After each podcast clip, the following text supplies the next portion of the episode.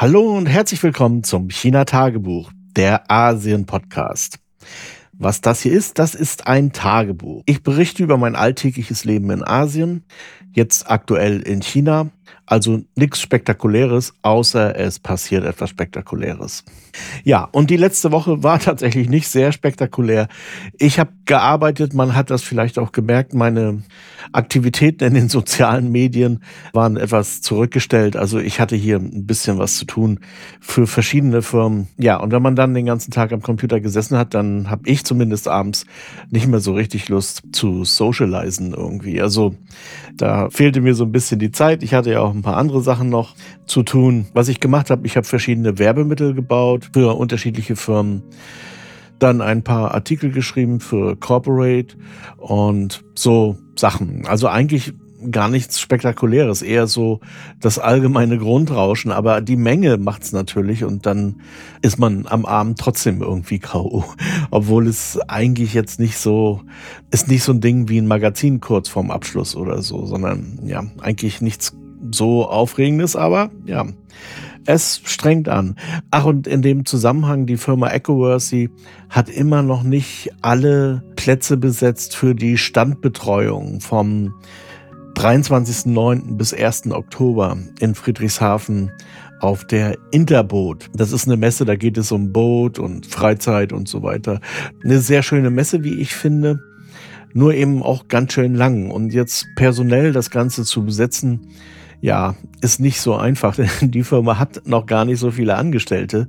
Und das heißt, sie kann das jetzt auch noch nicht aus sich selbst heraus irgendwie managen.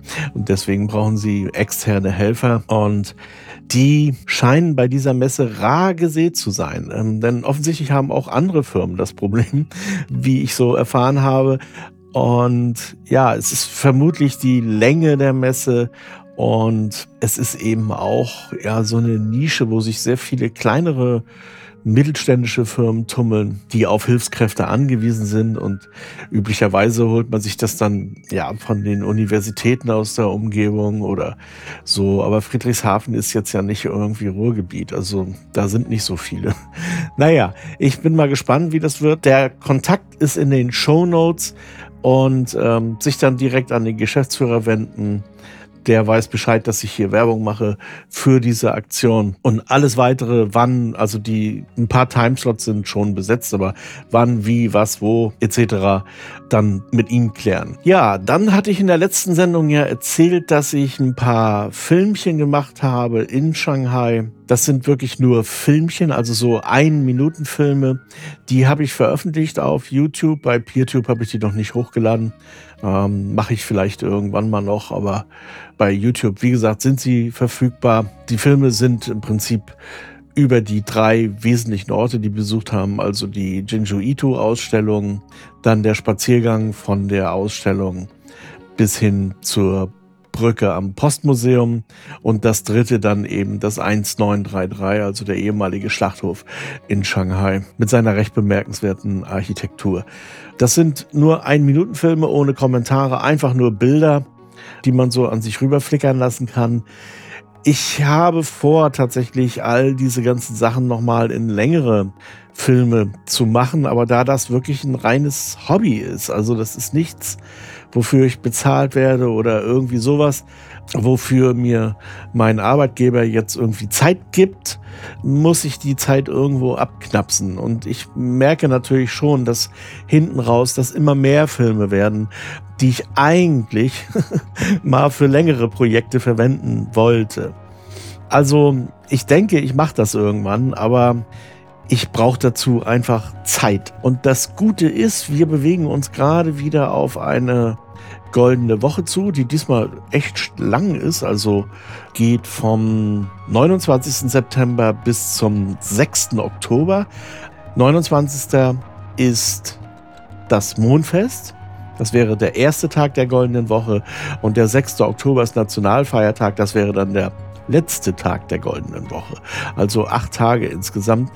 Das ist schon ordentlich. Also in dieser Zeit kann ich eine ganze Menge schaffen und ich denke, ich werde da ein paar Filmprojekte, die ja schon alle irgendwie auch sortiert vorliegen, aber eben noch nicht, ja, Da habe ich mir eben noch keine kreativen Gedanken gemacht.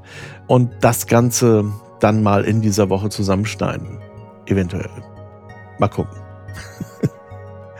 Wir werden auf jeden Fall nicht wegfahren in dieser goldenen Woche, weil das bekanntlich auch immer so ein riesen Reiseevent ist in China. Also das ist fast vergleichbar mit dem Frühlingsfest, also Mondfest ist auch, ist ja der zweitwichtigste Feiertag im Jahr und da wird es voll werden auf den Bahnhöfen, auf den Flughäfen. Und das tue ich mir nicht an. Da habe ich echt keine Lust zu. Entsprechend bleiben wir zu Hause und hier gibt es ja auch genug zu tun, zum Beispiel Filme machen eben. Übrigens wird diese goldene Woche auch ein bisschen herausgearbeitet. Also das vorangegangene Wochenende wird gearbeitet und das nachfolgende Wochenende auch ein Tag davon. Der Rest sind dann allerdings tatsächlich bezahlte freie Tage. Die kann man jetzt nicht nehmen oder nicht nehmen, die sind einfach vorhanden. Also ganz ähnlich zum Frühlingsfest. Da kann man sich auch nicht aussuchen, ob man da zu dieser Zeit Urlaub nehmen möchte oder nicht. Das sind eben fixe Feiertage in China. Ob das insgesamt so eine gute Idee ist, tja, das Problem, was ich eben sehe bei diesen beiden Feiertagen, also sowohl beim Mondfest als auch beim Frühlingsfest, ist eben dieses, ja, diese Massenbewegung. Und da ist touristisch eigentlich nichts mehr zu wollen, weil es einfach keinen Spaß macht, wenn Millionen Menschen sich um den Westsee drängeln, beziehungsweise irgendwo anders hin. Es ist eigentlich völlig egal, wohin man fährt. Es ist überall sackvoll. Und das sind nur chinesische Touristen. Das muss man sich auch mal vorstellen. Also da sind noch keine Touristen aus dem Ausland dabei. Das sind im Augenblick eh noch nicht so viele. Also man hat noch lange nicht die Tourismuszahlen von vor der Seuche wieder erreicht und wer weiß, ob man da überhaupt jemals wieder hinkommt. Denn insgesamt bekommt Tourismus ja auch so ein bisschen so ein Geschmäckle allmählich. Ja, mal sehen. Auf der anderen Seite gibt es nicht so viele Urlaubstage, also bei weitem nicht so viele wie in Deutschland. Die richten sich im Übrigen hier auch nach der Anzahl der Arbeitsjahre. Also je mehr man Arbeitsjahre hinter sich hat, desto mehr Urlaub hat man auch. Aber es sind eben tatsächlich nur ein paar. Und da drauf kommen dann eben noch diese beiden goldenen Wochen, wenn man so will. Also Frühlingsfest ist ein bisschen länger. Und dann ist das schon wieder in einem Bereich, wo man sich sagt, okay, das ist eigentlich, okay, das ist eigentlich ausreichend Urlaub, wenn man so will. Nur wie gesagt, innerhalb Chinas das Frühlingsfest zu verbringen oder das Mondfest zu verbringen, na, und für mich wäre das auch kein Problem, in der Zeit nach Deutschland zu reisen oder irgendwo anders in irgendein anderes Ausland. Aber viele Chinesen möchten eben diese Zeit nutzen, um ihre Familien zu besuchen und so. Es ist Vertrag. Für potenzielle Reisende kann ich allerdings sagen, kommt um Gottes Willen nicht in dieser Zeit nach China. Also meidet diese beiden Höhepunkte. Andere Feiertage wie Qingming oder so, naja, das da ist es auch ein bisschen voll, aber das geht alles noch. Aber ausgerechnet Mondfest und Frühlingsfest sind definitiv keine Zeiten, wo man als Tourist nach China kommen sollte. Das wird einem nicht gefallen. Ähm, es ist nicht mehr so wie früher, dass man da auf einem Flughafen oder auf dem Bahnhof irgendwie festgesetzt wird, weil einfach nichts mehr geht. Das passiert heute nicht mehr, aber es ist trotzdem ja immer noch unangenehm und gerade für Europäer oder insbesondere für Deutsche, die solche Massen gar nicht gewöhnt sind. Also da kann das auch leicht klaustrophobische Effekte auslösen, denke ich mir. Wer das mal erlebt hat, der weiß, wovon ich spreche. Das ist, wie gesagt, ja, ist nicht so ganz harmlos. Was zum Mondfest auch immer noch mitkommt, deswegen ist mir das jetzt auch aufgefallen, dass es schon wieder so spät im Jahr ist, ist der Mondkuchen. Und der liegt jetzt wirklich hier schon überall rum und wird einem angeboten und hier und da. Und äh, ja, also Mondkuchen sind so runde Kuchen mit unterschiedlichsten Füllungen von herzhaft bis süß. Und mein Ding sind die nicht so richtig. Ich kenne auch viele andere Leute hier, also Chinesen, die auch nicht so die absoluten Mondkuchen-Fans sind. Allerdings ist das jetzt so das übliche Geschenk. Also wenn man irgendwie Besuch bekommt oder ja, irgendwie offiziell irgendwie einen Termin hat, dann kriegt man immer noch eine Box mit Mondkuchen geschenkt. Die kann man dann ja auch nicht weiter verschenken. Ah, bei uns isst die tatsächlich kaum jemand so besonders gerne. Hm. Also, falls das jemand hört und mir gerade Mondkuchen schenken wollte, bitte nicht. Ja, noch ein kurzer Nachtrag zum letzten Mal. Da ging es ja um die Verseuchung beziehungsweise um das Ablassen der äh, radioaktiven Wasserabfälle aus Fukushima. Das Ganze ist natürlich nicht vorbei und das wird sich auch noch ewig hinziehen und es gibt auch echt Spannungen beziehungsweise auch Versuche, diese Spannungen abzubauen zwischen den Regierungen. Äh, keine Ahnung, wie sich das weiterentwickeln wird, aber es gibt auch ein paar unschöne Entwicklungen hier, wie zum Beispiel, dass in manchen Geschäften Schilder aushängen, kein Zutritt für Japaner und solche Sachen. Und das ist natürlich richtig scheiße und das ist aber auch eine Sache, die dann gleich in den sozialen Medien hochgespült ist. Es gab auch sehr viele Klaköre, die sagen, ja, genau. Äh, es gab auch viele Chinesen, die gesagt haben, dass das so eine richtig bekloppte Idee ist. Und auch die Authorities, also ich weiß jetzt nicht genau, welche Authorities, aber bei WeChat steht, Relevant Authorities, was auch immer das bedeutet, haben die Ladenbesitzer aufgefordert, diese Schilder zu entfernen. Manche haben es gemacht, manche nicht. Und einer wird auch interviewt und der sagt, das ist meine ganz persönliche Meinung und die kann mir hier keiner verbieten und so weiter. Und äh, wenn ich das höre, dann erinnert mich das so ein bisschen an die Diskussion, die aktuell in Deutschland läuft. Die ist nämlich auch ein bisschen verkorkst, wie ich meine. Diese Typen wie Aiwanger, Söder, Merz, das ist irgendwie so die trampistische Troika, die da gerade unterwegs ist. Und der Antisemitismus, der dort so brodelt, der hat den nicht geschadet, sondern sogar genützt. Ich habe gerade eine Umfrage gesehen von einer zugegebenermaßen umstrittenen Umfrageorganisation. Da haben die Freien Wähler vier Prozent dazugelegt nach dieser Affäre von Aiwanger. Und auch die CSU ist ungefähr gleich geblieben. Abgekackt sind lediglich die Grünen, die SPD und auch die FDP in Bayern. Das scheint so der allgemeine Trend in Deutschland zu sein. Ich selber sehe das Ganze ja immer in der Draufsicht, wenn man so will. Also ich bin ja sehr weit weg von Deutschland und ich habe deswegen auch einen ganz anderen Blick als jemand aus der Mitte heraus, also der in Deutschland wohnt, in Deutschland die Zeitung um sich hat und diese ganzen Medien ja praktisch ständig auf ihn einprasseln. Ich sehe das eben von der ja, Vogelperspektive von weit weg. Und ob das jetzt besser oder schlechter ist, sei mal dahingestellt. Auf jeden Fall ist meine Perspektive eine andere. Und dann sehe ich aber gleichzeitig zum Beispiel die Diskussion in meinem bevorzugten sozialen Netzwerk bei Mastodon, die überwiegend ja sich gegen diesen Trumpismus, der in Deutschland jetzt Fuß gefasst hat, und zwar fest Fuß gefasst hat, wären. Da kommt dann so das Gefühl auf, wenn man jetzt nur in dieser Blase sich bewegt, dass man noch irgendwas machen könnte. Aber wie gesagt, in meiner Draufsicht sehe ich das nicht, sondern im Gegenteil. Ich sehe, dass die gesamte deutsche Bevölkerung sich immer weiter nach rechts bewegt und immer weiter dem Trumpismus huldigt. Und für mich persönlich ist der Trumpismus nur eine Geschmacksrichtung des Faschismus. Und genau das findet jetzt statt in Deutschland. Und ich habe auf Mastodon auch mal geäußert, dass Deutschland bei der nächsten Wahl eine Rechtsaußenregierung bekommen wird. Die Grenzen zwischen Rechtsaußen und faschistisch sind ausgesprochen fließend. Ähm, es gibt ja verschiedene Definitionen für Faschismus und ich finde auch, dass dieses Wort ein bisschen inflationär verwendet wird. Aber es gibt diese Definition, die man ja tatsächlich damals auch in der DDR im Staatsbürgerkunde gelernt hat, dass der Faschismus eben eine besonders reaktionäre und aggressive Form des Kapitalismus ist.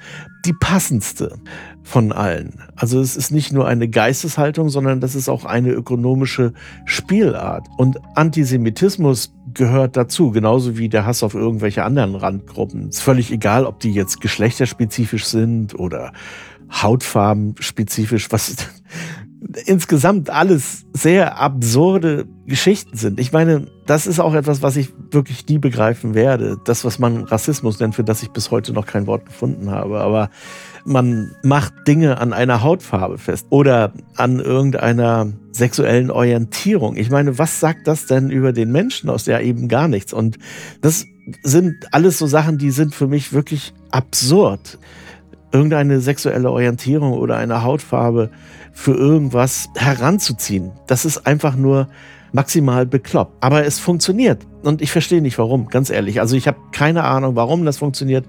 Es sind wahrscheinlich sehr viele Mechanismen. Zum Beispiel arbeitet man in Deutschland ja auch mit dem Begriff Rasse, was es nicht gibt. Also das ist einfach ein, ein Wort, das man sich ausdenkt oder beziehungsweise auf Menschen übertragen hat und daran dann irgendwelche Sachen festmacht. Deshalb habe ich auch immer wieder Probleme mit diesem Wort Rassismus. Ich meine, wer gehört dann zur Rasse der Rothaarigen oder zur Rasse der Blauäugigen?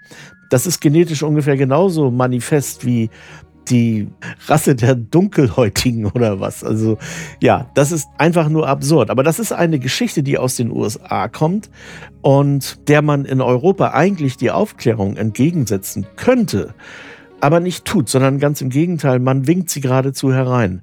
Und das macht sich an so vielen Kleinigkeiten auch fest. Ich hatte ja in dem Bücherpodcast, ich weiß das gar nicht mehr, 155 war das, glaube ich, auch über den Kulturexport der Amerikaner geredet. Also das, wie viele Bücher aus Amerika nach Deutschland kommen.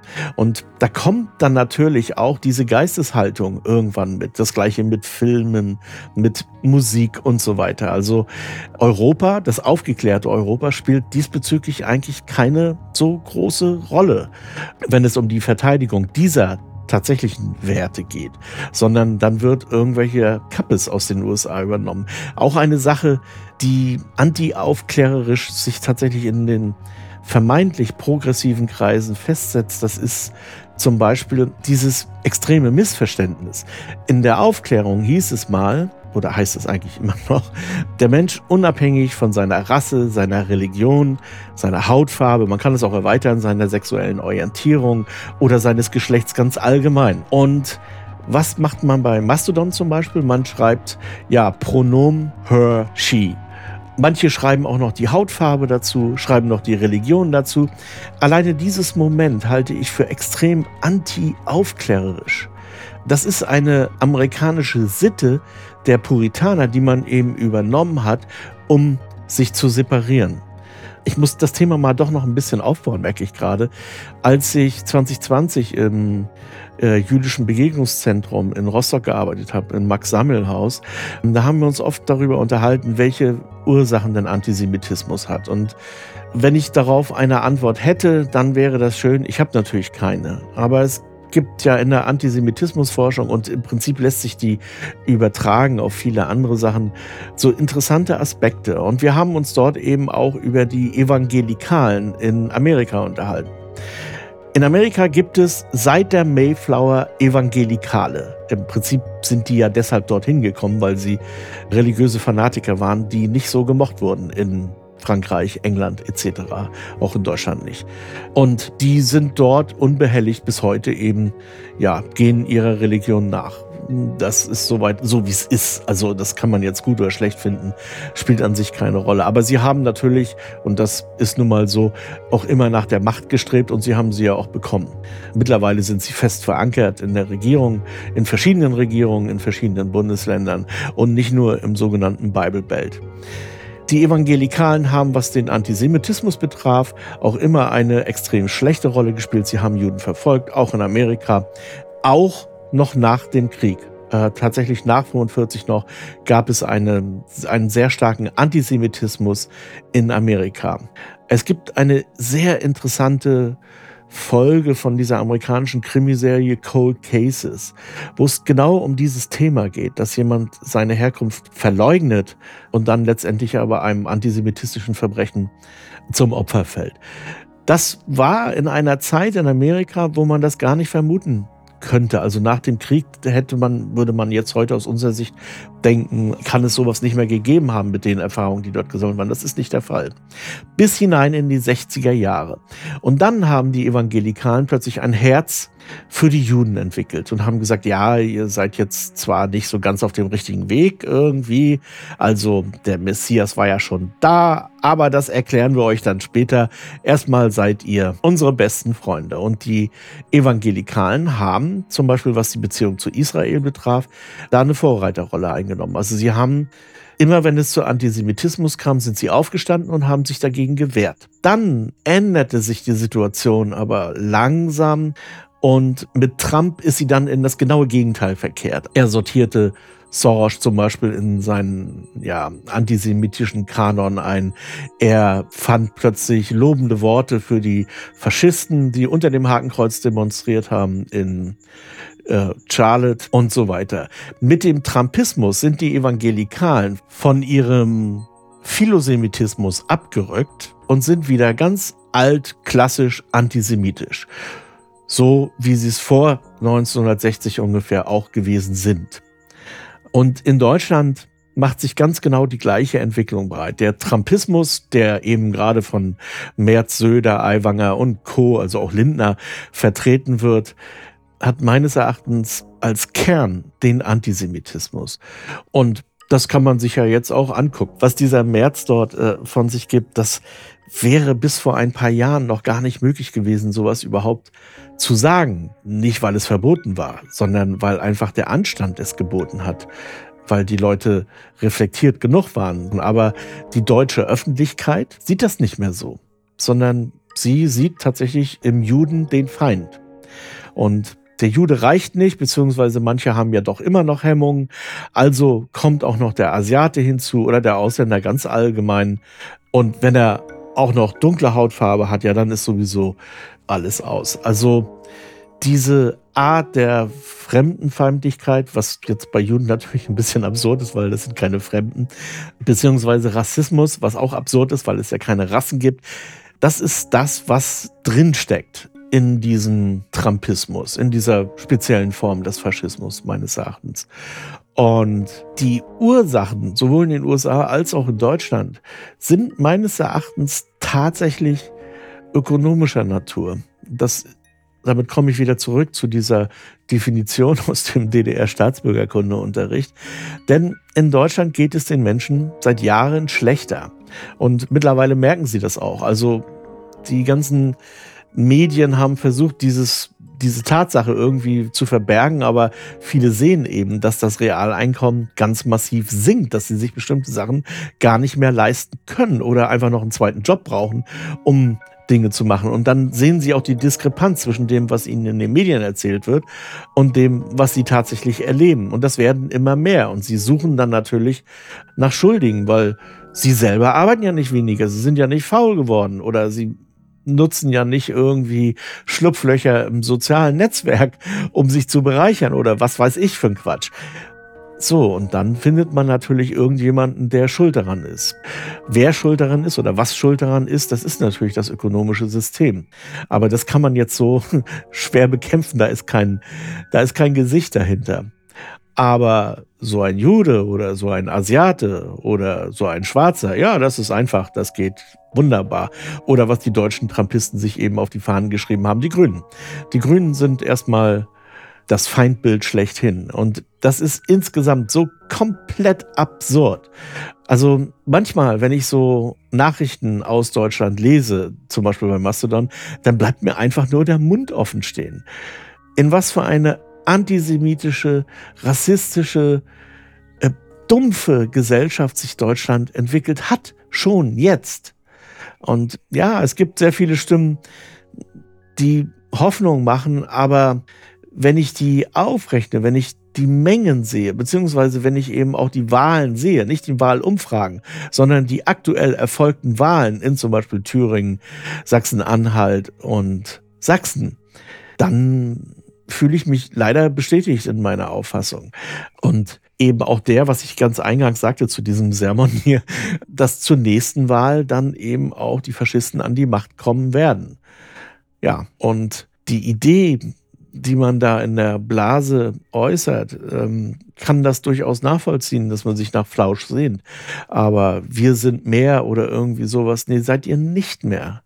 Ich bin mir sehr sicher, dass die Mitte der Gesellschaft längst im Trumpismus angekommen ist. In den USA sind das über 50 Prozent. Und man kann auch nicht sagen, dass alle Demokratenwähler echte Demokraten sind, sondern eher gemäßigte Trumpisten.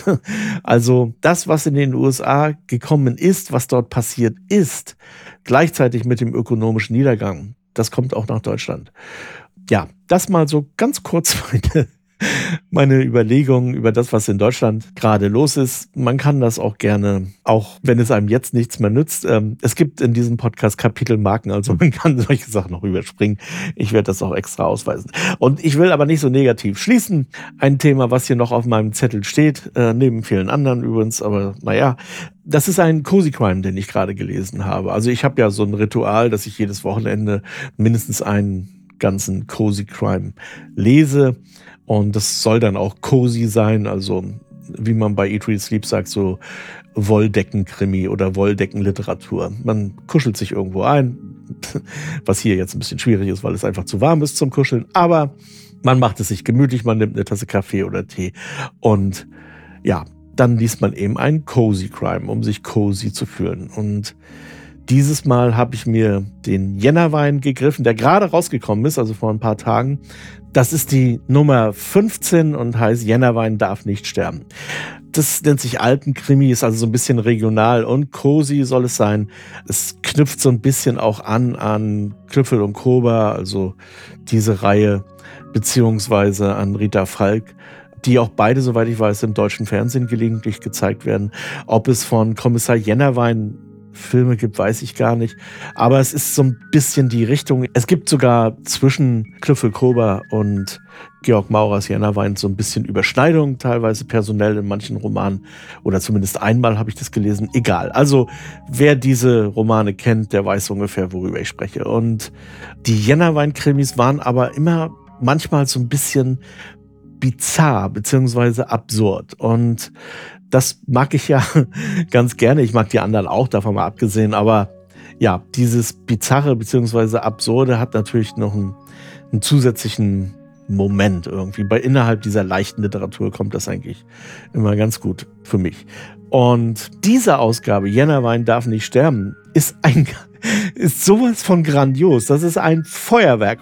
Ich habe nie gedacht, dass ich sowas mal in einem regional cozy Crime lesen würde. Also ich will hier gar nicht groß spoilern, aber es geht um KI, es geht um Singularity, es geht um Roboter, die menschliches Verhalten haben, beziehungsweise um Robot-Punks. Es geht selbstverständlich um die Mafia, die sich wie äh, einem Agatha Christie-Roman als zwölf Geschworene auftun, um Jennerwein hinzurichten was wiederum natürlich ein Auftragskiller machen soll, der besonders erfahren ist. Dieser Auftragskiller ist aber nicht alleine, sondern der verhakelt sich mit anderen Leuten, die auch noch ein Hühnchen zu rupfen haben mit Jennerwein. Also es kommt zu einem wahnsinnigen Kuddelmuddel und es wird immer, immer durchgeknallter. Wie Jennerwein nimmt den Auftrag eines koreanischen Exex an, von dem er nicht genau weiß, ob er wirklich ein Mensch ist oder eine KI. Und oh, also, das sind so die, die Zutaten zu diesem Roman.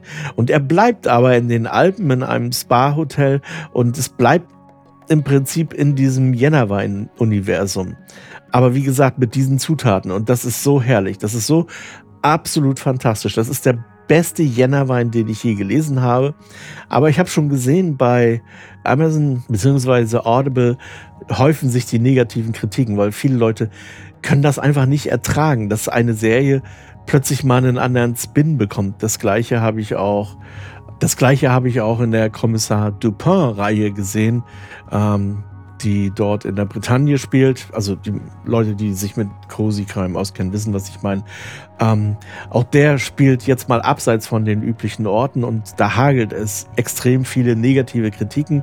Die kann man alle getrost in die Tonne treten, weil der Roman ist auch großartig. Es ist eben mal ein bisschen anders, aber ja, ich meine, ein Kommissar Jennerwein macht Urlaub in einem Spa-Hotel und auch ein Kommissar Dupin macht mal eine Hochzeitsreise weg äh, von der Bretagne. Egal. Also die Kritiken sind meines Erachtens nicht gerechtfertigt. Wenn ich nicht so faul werde, würde ich eine positive Kritik schreiben.